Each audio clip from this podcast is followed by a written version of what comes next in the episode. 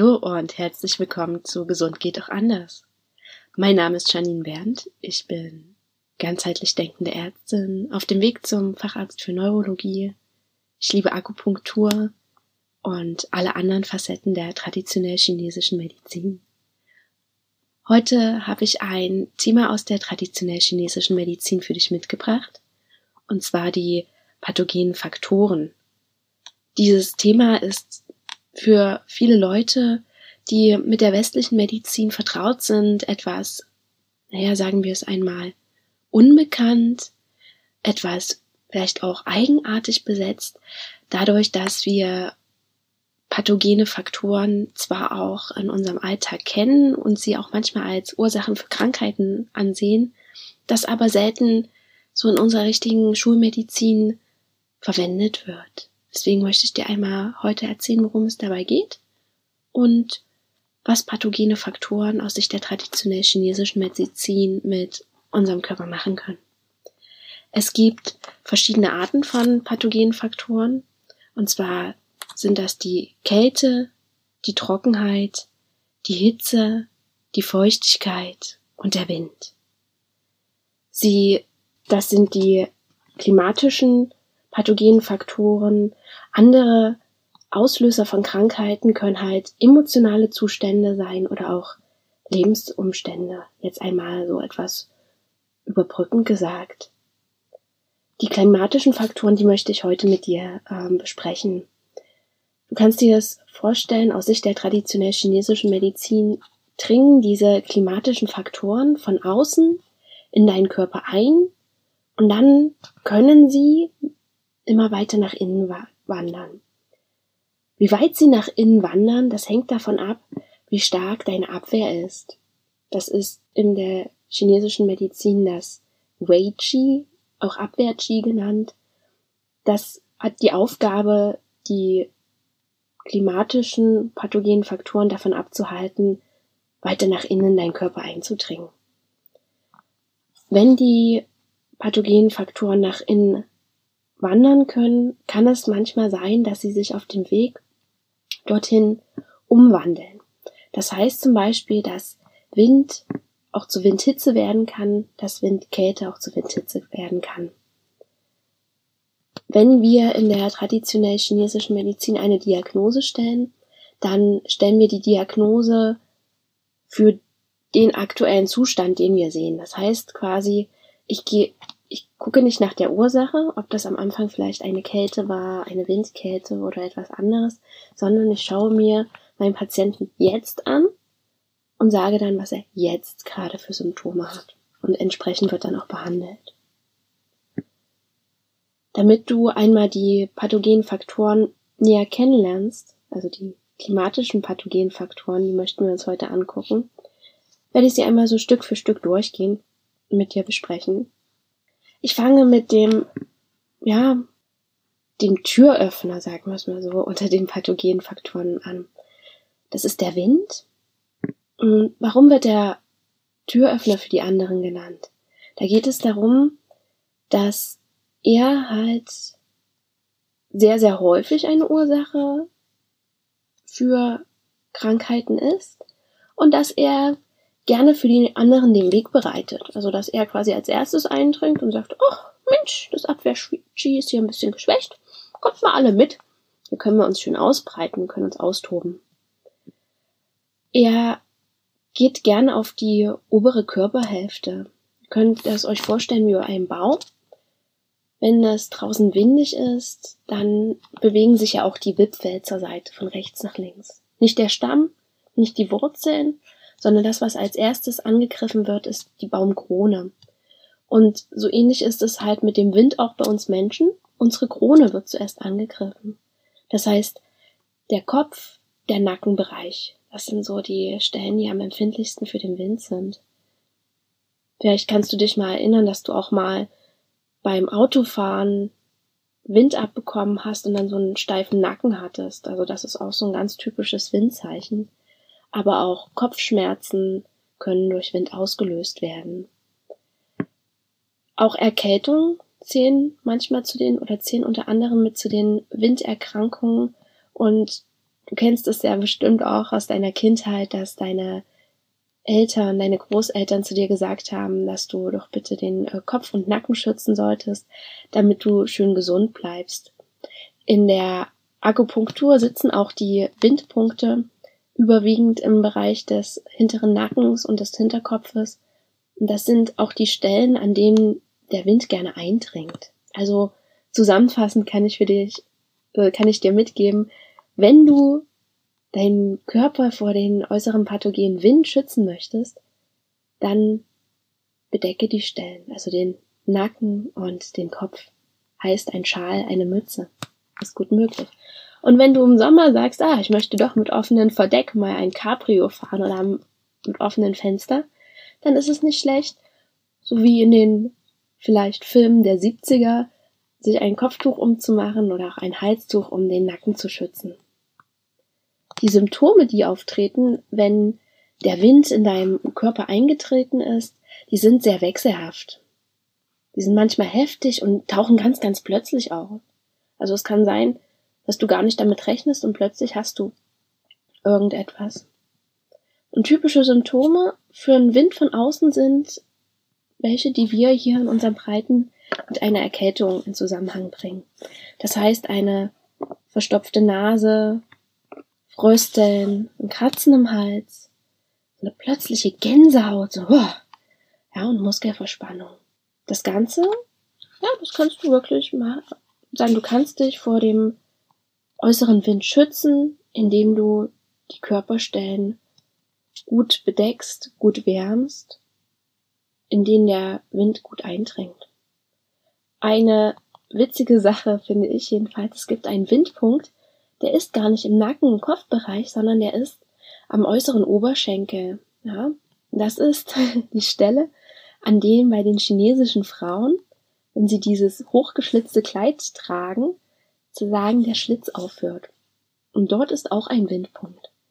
Man vermutet, dass das wirklich durch diese Kleidung entstanden ist, weil wenn halt ein starker Wind geweht hat, war natürlich auch dann der Oberschenkel an der Stelle ähm, dem Wind gegenüber exponiert. Ja, also vielleicht die Frauen, die gerne Miniröcke tragen, sollten da auch mal bei windigem Wetter aufpassen. Auch da kann dann der Wind eintreten und kann dann auch mal an der Stelle zu Muskelverspannungen führen. Als nächstes gehen wir einmal zum Partner der, des Windes, und zwar ist das die Kälte. Die beiden, die kommen sehr gerne zusammen. Ja, die mögen es, zusammen in den Körper einzudringen. Generell kommt die Kälte nicht gerne allein. Sie nimmt gerne einen anderen Partner mit. Wie gesagt, zum Beispiel den Wind. Oder auch die Feuchtigkeit. Ja, das sind so ihre Buddies, mit denen geht sie gerne mal runter sich austoben. Wenn du Kälte in deinem Körper hast, dann fühlt es sich ein bisschen an, als würdest du im Tiefgefach liegen. Ne? Also so erstarrt fühlt sich das alles an. Als würdest du dich zusammenziehen. Und wenn Schmerzen eine Rolle spielen, dann sind die ganz doll tief. Also dieses ganz tief unten erstarrte. Häufig kommen auch Beschwerden wie Frieren oder Frösteln mit dabei.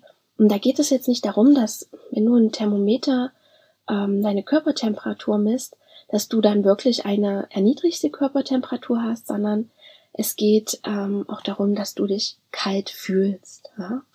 Und häufig ist es ja so, wenn wir so ein Kältegefühl haben, dass es dann hilft, wenn wir Wärme zuführen. Ja, das heißt im Prinzip, du hast das Bedürfnis, dich unter eine Decke zu legen, vor einen warmen Ofen zu setzen oder vor einen Heizkörper. Also du suchst richtig nach der Wärme. Ja, und die Wärme hilft dir dann auch. Es muss jetzt nicht unbedingt auch nur äußere Wärme sein, sondern auch ein warmer Tee von innen, das hilft, oder auch warme Nahrungsmittel. Ja, das hatten wir ja schon in einer der letzten Folgen besprochen. Also die Wärme ist das, was dir auch hilft. Was halt auch noch dazu kommen kann, ist, dass du kaum schwitzt, und alles, was auch mit Kälte zu tun hat, das magst du dann äh, in solchen Momenten gar nicht. Das heißt, Eis zum Beispiel, also das Nahrungsmittel Eis, das möchtest du dann nicht. Oder andere kalte Nahrungsmittel, wie zum Beispiel kalte Getränke oder auch ein Salat, was per se für uns ein kaltes Nahrungsmittel ist. Das ist in dem Moment gar nicht so für dich ähm, was dir hilft. Die Beschwerden der Kälte treten gerne am Kopf, im Bereich der Lendenwirbelsäule, an den Knien und am Bauch auf. Das sind auch vielleicht Sachen, die du schon mal in deinem Leben beobachtet hast. Das heißt, wenn du zum Beispiel mal kalt geworden bist, dass genau diese Stellen häufig auch kalt sind. Ja, also ich kann mich da auch sehr gut erinnern, vor allen Dingen bei mir die Lendenwirbelsäule und die Knie werden gern kalt. Und wenn ich dann wirklich mal richtig durchgefroren bin, dann ist auch der Bauch kalt. Und da hilft natürlich schön warm werden, schön einwickeln, vielleicht auch mal ein warmes Bad. Ist da wirklich was, was man super machen kann, um zu verhindern, dass die Kälte weiter nach unten dringt. Ursachen für die Kälte von außen sind natürlich die kalte Jahreszeit, wenn du draußen in der Kälte stehst, aber auch wenn du Nahrung zu dir nimmst, die sehr viel Rohkost beinhaltet. Ich werde jetzt nicht einen großen Ausflug in die äh, chinesische Diätetik machen, aber zusammengefasst ist es so, dass das gekochte Essen in der chinesischen Medizin wie in anderen asiatischen Medizinen eine große Bedeutung hat. Du kannst dir vorstellen, dass ungekochte Nahrungsmittel kalt sind und wenig Qi beinhalten und gekochte Nahrungsmittel sind warm, die wärmen richtig deinen ganzen Körper durch, die geben dir Qi, damit du halt auch durchgewärmt werden kannst, damit du energetisiert werden kannst, ja. Und häufig ist es auch so bei kalten Nahrungsmitteln, dass die schwer verdaulich sind für Magen und Milz. Und die verbrauchen dann relativ viel Energie und können dich nicht wärmen. Ja, dadurch wirst du halt auch kalt, wenn du kalte Nahrungsmittel zu dir nimmst, wenn du viel Rohkost zu dir nimmst. Und wiederum warme Nahrungsmittel wärmen dich durch. Deswegen ist die Empfehlung, dass wir nicht nur Rohkost zu uns nehmen, sondern auch häufig gekochte Nahrung. Neben den, neben der Rohkost spielen natürlich auch häufige Getränke, Zitrusfrüchte oder Zucker eine Rolle. All das ist kalt, all das kühlt deinen Körper runter und verstärkt die Kälte, die dann von innen kommen kann. Also zusammengefasst, koch es dir warm, mach es dir warm und halte dich warm. Der dritte Mitspieler ist der, das Gegenteil von der Kälte, und zwar die Hitze. Wenn jemand ein, eine Hitze hat, dann kann es sich anfühlen, als hätte dich jemand angezündet, ja. Deine Haut ist rot, deine Schleimhäute sind rot, du fühlst dich unruhig, dir ist durstig, dein Puls, der fühlt sich ganz schnell an, ja, der rast. Manchmal kann dir dann auch schwindlig sein, und Ausscheidungen, wie zum Beispiel der Urin oder halt auch der Speichel, können etwas dunkler aussehen. Und genau wie bei der Kälte ist es in solchen Momenten, dass sozusagen das Gegenteil bessert. Also du suchst die Kälte. Ja, du hast das Verlangen danach, dich abzukühlen. Vielleicht kannst du dich so erinnern, wenn es im Sommer so richtig heiß ist, dann sagen auch viele bei uns, ich würde mich jetzt am liebsten in den Kühlschrank verkriechen, weil es da einfach schön kühl ist. Und genauso ist es halt auch mit Leuten, die sozusagen den äußeren pathogenen Faktor Hitze ausgesetzt worden sind. Wie zum Beispiel in einem wirklich extrem heißen Sommer, in extrem heißen klimatischen Bedingungen. Und die Symptome von so einer ähm, äußeren Hitze sind Fieber, Durst, Unruhe, Kopfschmerzen, ja, also was das kommt halt bei einer Hitze. Es ist in unseren Breitengraden ehrlich gesagt relativ selten, dass eine äußere Hitze die Ursache ist, aber es kommt immer mal wieder vor, ja. Also zum Beispiel auch so ein Hitzschlag oder sowas, das kann schon mal auftreten, aber wie gesagt, es ist eher selten in Deutschland und in, im deutschsprachigen mitteleuropäischen Raum. Der nächste pathogene Faktor ist die Trockenheit. Auch die ist ehrlich gesagt eher selten. Wir leben in Deutschland in einer eher feuchten Umgebung, aber künstlich haben wir eine große Trockenheit in einigen Räumen und zwar in klimatisierten Räumen. Ja, das heißt, ähm, wenn du zum Beispiel immer in einem Raum mit Klimaanlage arbeitest, dann kann es wirklich sein, dass du einmal ein Problem mit dem äußeren pathogenen Faktor Trockenheit hast. Ja? Es ist jetzt nicht nur die Klimaanlage, sondern auch im Winter unsere Heizungen. Ja, die trocknen auch gerne aus. Und der eine oder andere bemerkt das manchmal im Winter, dass er trockene Schleimhäute hat, ja, die Nase, die Lippen, der Mund, irgendwie ist alles trocken. Und natürlich ist der Super-GAU, wenn du so eine Klimaanlage als auch eine Heizung in zum Beispiel deinen Arbeitsräumlichen Räumlichkeiten hast, dann trocknet das auch gerne aus. Ja? Deswegen können auch die Beschwerden des äußeren pathogenen Faktors Trockenheit bei uns in unseren Breiten auftreten. Und das sind halt, wie ich schon sagte, die trockenen Schleimhäute, aber auch die Lippen können rissig sein und du kannst einen trockenen Husten haben. Was da hilft, ist zum Beispiel Trinken, dass du die Luft befeuchtest oder eine gute Hautpflege. Ich durfte jetzt auch in letzter Zeit lernen, den wunderbaren Tipp, den darf ich euch gleich mitgeben von meiner tollen ähm, Kollegin Christiane, dass das Augencreme gut zur Lippenpflege dient. Ah, also schau einmal, hast du vielleicht eine Augenpflege, die du auch gerne auf deine Lippen aufträgst. Das ist der Hit. Ich habe es ausprobiert und kann sagen, yes, it's good. Ähm, wenn du überlegst, okay, Luft befeuchten, wie mache ich das denn? Soll ich jetzt einen Eimer Wasser in den Raum stellen? Genau, das ist eine Möglichkeit. Ich persönlich bin eine ganz große Liebhaberin von ähm, Aromadiffusoren, weil ich es einfach auch mag, da wunderbare aromatische Öle hineinzuträufeln, die vielleicht auch meine aktuelle Stimmungslage etwas unterstützen oder wenn ich gerade voll im Workflow bin, dass ich da auch äh, stimulierende Öle wie zum Beispiel auch Zitrusöle reinmache ähm, und dadurch kannst du auch die Feuchtigkeit im Raum etwas erhöhen. Außerdem ist regelmäßiges Lüften eine Variante. Und ehrlich gesagt brauchen wir im Winter keine Klimaanlage. Ja? Auch wenn das häufig angeboten wird und viele auch nutzen. Mein Auto zum Beispiel hatte immer die Standardeinstellung Klimaanlage. Und ich habe es ausgestellt. Ich weiß, dass natürlich dann auch die Feuchtigkeit im Auto erhöht ist, aber ich sehe es nicht ein, im Winter dauerhaft mit Klimaanlage zu fahren. Also schau da einmal, wenn du auch eine Autofahrerin, ein Autofahrer bist, ob das vielleicht auch schon ein paar Drehpunkte gibt, mit denen du deine Trockenheit in der Luft, vor allen Dingen im Winter, reduzieren kannst.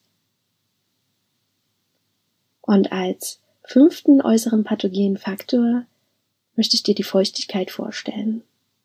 Ja, kannst dir die Feuchtigkeit als den nassen Lappen unter den pathogenen Faktoren vorstellen.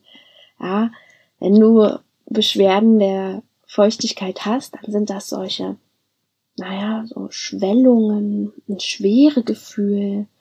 Alles fühlt sich so ein bisschen zäh an. Ja, die Beschwerden können auch Blasen bilden. Ja, das sind so blasenbildende Erkrankungen, häufig Hauterkrankungen. Und diese Symptome kommen häufig durch feuchtes Klima ähnlicher wie bei der Trockenheit, zum Beispiel auch feuchte Wohnungen. Auch hier hilft Luft. Aber auch Ernährungsprobleme. Aus Sicht der chinesischen Medizin machen vor allen Dingen Zucker und Milchprodukte eine Feuchtigkeit. Den Milchprodukten wird sogar nachgesagt, dass sie verschleimend sind. Und schau einmal in deine Nahrung, ja, wenn du merkst, oh, ich habe dann doch mal so ein bisschen dickere Beine, ich neige zu Schwellungen aus diesem zähen Schweregefühl, dann überleg einmal, wie viel Milchprodukte du am Tag zu dir nimmst. Und da geht es jetzt nicht nur um die reine Milch selbst, sondern auch um Joghurt, Käse, um Schokolade, ja, Schokolade, vor allen Dingen Vollmilchschokolade hat häufig Milch. Und schau dir mal deine Nahrungsmittel an. Ich persönlich bin da sehr, sehr empfindlich, also so um die Weihnachtszeit nasche ich auch hier und da mal ähm, Schokolade mit Milch drin, obwohl ich ja genau weiß, dass ich Milch nicht vertrage. Und schwuppsdiwupps merke ich, ui, ich bin doch etwas verschleimt und darf das dann wieder aus meiner Nahrung entfernen. Ja, und das merke ich dann auch, dass das mir besser tut.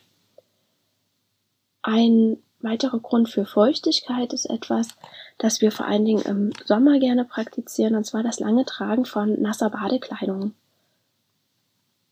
Ich persönlich mag das im Sommer manchmal ganz gern, vor allen Dingen, wenn es so richtig heiß ist. Ja, dann kühlt mich diese nasse Badekleidung herunter. Aber achte einmal darauf, wenn es vor allen Dingen in den Außentemperaturen nicht so warm ist und die nasse Badekleidung nicht so schnell trocknen kann diesbezüglich, dann wechsle eher lieber die Badekleidung, damit du quasi nicht diese äußere Feuchtigkeit bekommen kannst. Jetzt habe ich dich einmal durch den, ja, durch den Wald der äußeren Pathogenfaktoren durchgenommen. Da ich ja immer von äußeren Pathogenfaktoren spreche, wird es dir wahrscheinlich auch schon in den Sinn gekommen sein, dass es auch innere pathogene Faktoren gibt. Und das ist auch wirklich so. Da wird es extra Podcast-Folgen geben. Und ich darf dir da auch schon sagen, dass das etwas mehr sein wird, weil im Inneren viel, viel mehr los ist. Ja? Ich hoffe, dass du etwas mitnehmen konntest aus dieser Folge, dass du vielleicht auch mal deine Umgebung etwas reflektieren durftest und konntest und dass ich dir ganz viel Input geben durfte. Mir hat das mal wieder riesigen Spaß gemacht. Ich freue mich wie immer auf Feedback, auf Fragen. Wenn du Themenwünsche zu irgendwelchen Podcast-Folgen hast, dann schreib mir gern. Und natürlich freue ich mich, wenn du eine Bewertung, eine Rezension bei Apple Podcasts hinterlässt. Es ist für mich so wichtig, dass ich ein Feedback bekomme, auch dass dieser Podcast weiterempfohlen wird, weil ich euch helfen möchte, ich dir helfen möchte, deine Gesundheit auch selbst in die Hand zu nehmen und mehr über die traditionell chinesische Medizin und andere alternative Heilmethoden zu erfahren und dass das viel mehr in die Welt getragen werden kann, was es da alles an Möglichkeiten gibt, was du selbst machen kannst und wie du auch alternativmedizinisch deine Gesundheit in die Hand nehmen darfst. Ich wünsche dir jetzt alles Gute. Ich freue mich, wenn ich von dir höre und bis zum nächsten Mal.